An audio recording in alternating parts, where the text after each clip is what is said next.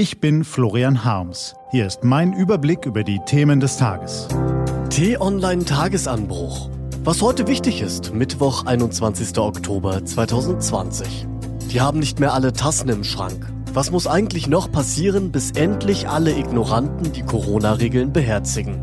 Gelesen von Till Schäbitz.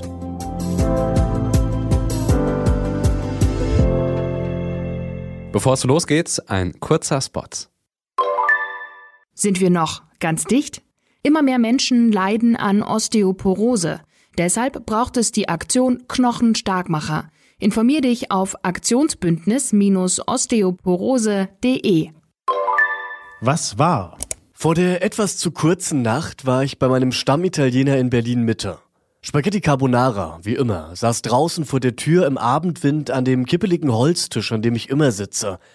Nur eben jetzt mit drei Metern Abstand zum nächsten Tisch. Maske auf beim Kommen, vor dem Bestellen Adresse, E-Mail und Handynummer angeben, das ganze Programm.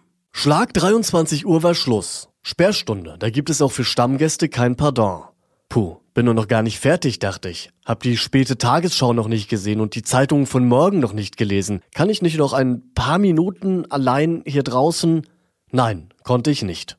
Und das war richtig so, weiß ich doch. Habe ja auch gestern die Nachrichten von kapitulierenden Gesundheitsämtern in Bayern, Baden-Württemberg, NRW, Berlin und anderen Bundesländern gesehen. Habe gehört, dass nicht nur in Großstädten, sondern auch in Ortschaften wie Berchtesgaden private Feiern die Infektionszahlen explodieren lassen. Habe gelesen, dass sich die Intensivstationen in mehreren Nachbarländern viel zu schnell füllen und deutsche Ärzte warnen, uns könne bald ähnliches ereilen. Habe die Politiker vernommen, die auch nicht immer mehr zu wissen scheinen, was sie nun noch machen sollen. Aber dann habe ich die Standpauke von Berlins regierendem Bürgermeister Michael Müller gehört. Nun weiß ich. Vermutlich werden die Bundes- und Landespolitiker keine einheitlichen Strategien mehr gegen den Corona-Herbststurm schmieden. Aber aufrütteln, das können sie. Wer nach diesem Appell noch immer denkt, er könne nach Belieben feiern, auf die Maske pfeifen und die Corona-Regeln ignorieren, hat nicht mehr alle Tassen im Schrank. Und das darf man diesen Leuten auch deutlich sagen. Was steht an? Ein x-beliebiger Tag in Deutschland. In Ellwangen wird ein Mann verurteilt. Er hat seine Ex-Frau geschlagen, mit Benzin übergossen und mit einer Zigarette in Brand gesetzt. Die Frau starb. In Limburg steht ein Mann vor Gericht, der seine Ehefrau erst mit dem Auto angefahren, dann mit einer Axt und einem Beil auf sie eingeschlagen hat. Die Frau starb. In Augsburg ergeht das Urteil gegen einen Bauern, der seine Frau niedergeschlagen und mit Gülle übergossen hat. Die Frau starb.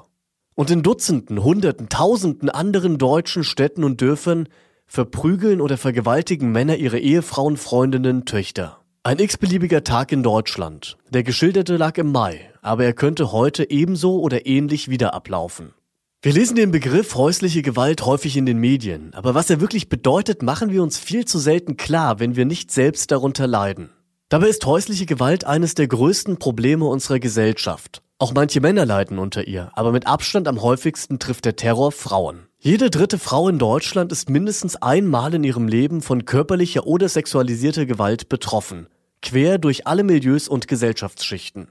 Abgesehen von Mord und Totschlag werden etwa zwei Drittel der Fälle nie bei der Polizei gemeldet. Die Verbrechen bleiben im Verborgenen, aber sie zerstören ganze Lebensläufe, auch noch viele Jahre nach den Taten. Ich berichte Ihnen heute Morgen nicht nur deshalb von diesen Zahlen, weil ich sie erschütternd und empörend finde, sondern auch deshalb, weil das Problem wächst. Durch die Corona-Krise plagen viele Menschen Sorgen und Ängste. Sie bleiben häufiger zu Hause, treffen seltener Freunde und Kollegen. In Familien, die unter Quarantäne standen oder in denen ein Partner Angst oder Depressionen hatte, ist es deutlich öfter zu Gewalttaten gegen Frauen und Kinder gekommen. Das hat eine Studie der Technischen Universität München ergeben. In Berlin registrierten die Behörden im Juni sage und schreibe 30 Prozent mehr Fälle als sonst. Und das war noch in den Sommerwochen, als die Politiker viele Corona-Regeln lockerten. Inzwischen stehen die Warnzeichen vielerorts wieder auf Rot. Das führt uns vor Augen, dass nicht nur die Pandemie ein gesundheitliches Problem ist, der Kampf gegen die Seuche hat auch gewaltige körperliche und seelische Folgen für viele Menschen. Ich finde das unerhört. Und ich wünsche mir, dass mehr Menschen Mut und Entschlossenheit zeigen, wenn Männer, Frauen oder Kinder misshandeln. Oft bekommt man das als Außenstehender ja nicht mit, aber öfter könnte man nachfragen, wenn einem etwas seltsam vorkommt. Auch für die nun überall praktizierten Videokonferenzen gibt es ein Geheimzeichen, mit denen Betroffene um Hilfe bitten können. Das mag noch keine Patentlösung sein, aber vielleicht wenigstens ein Anfang. Außerdem blickt die T-Online-Redaktion für Sie heute unter anderem noch auf diese Themen. Das Bundeskabinett beschließt heute den Gesetzentwurf zur Bekämpfung sexualisierter Gewalt gegen Kinder. Er sieht schärfere Strafen, eine effektivere Strafverfolgung und bessere Prävention vor. Umweltministerin Svenja Schulze erklärt in ihrem Fortschrittsbericht, wie und wo in Deutschland der Klimaschutz gelingt und wo nicht. Und Frankreich gedenkt in einer nationalen Gedenkveranstaltung des von einem Islamisten ermordeten Lehrers Samuel Paty. Präsident Macron will ihm die letzte Ehre erweisen und mahnende Worte an die Nation richten. Diese und andere Nachrichten, Analysen, Interviews und Kolumnen gibt's den ganzen Tag auf t-online.de.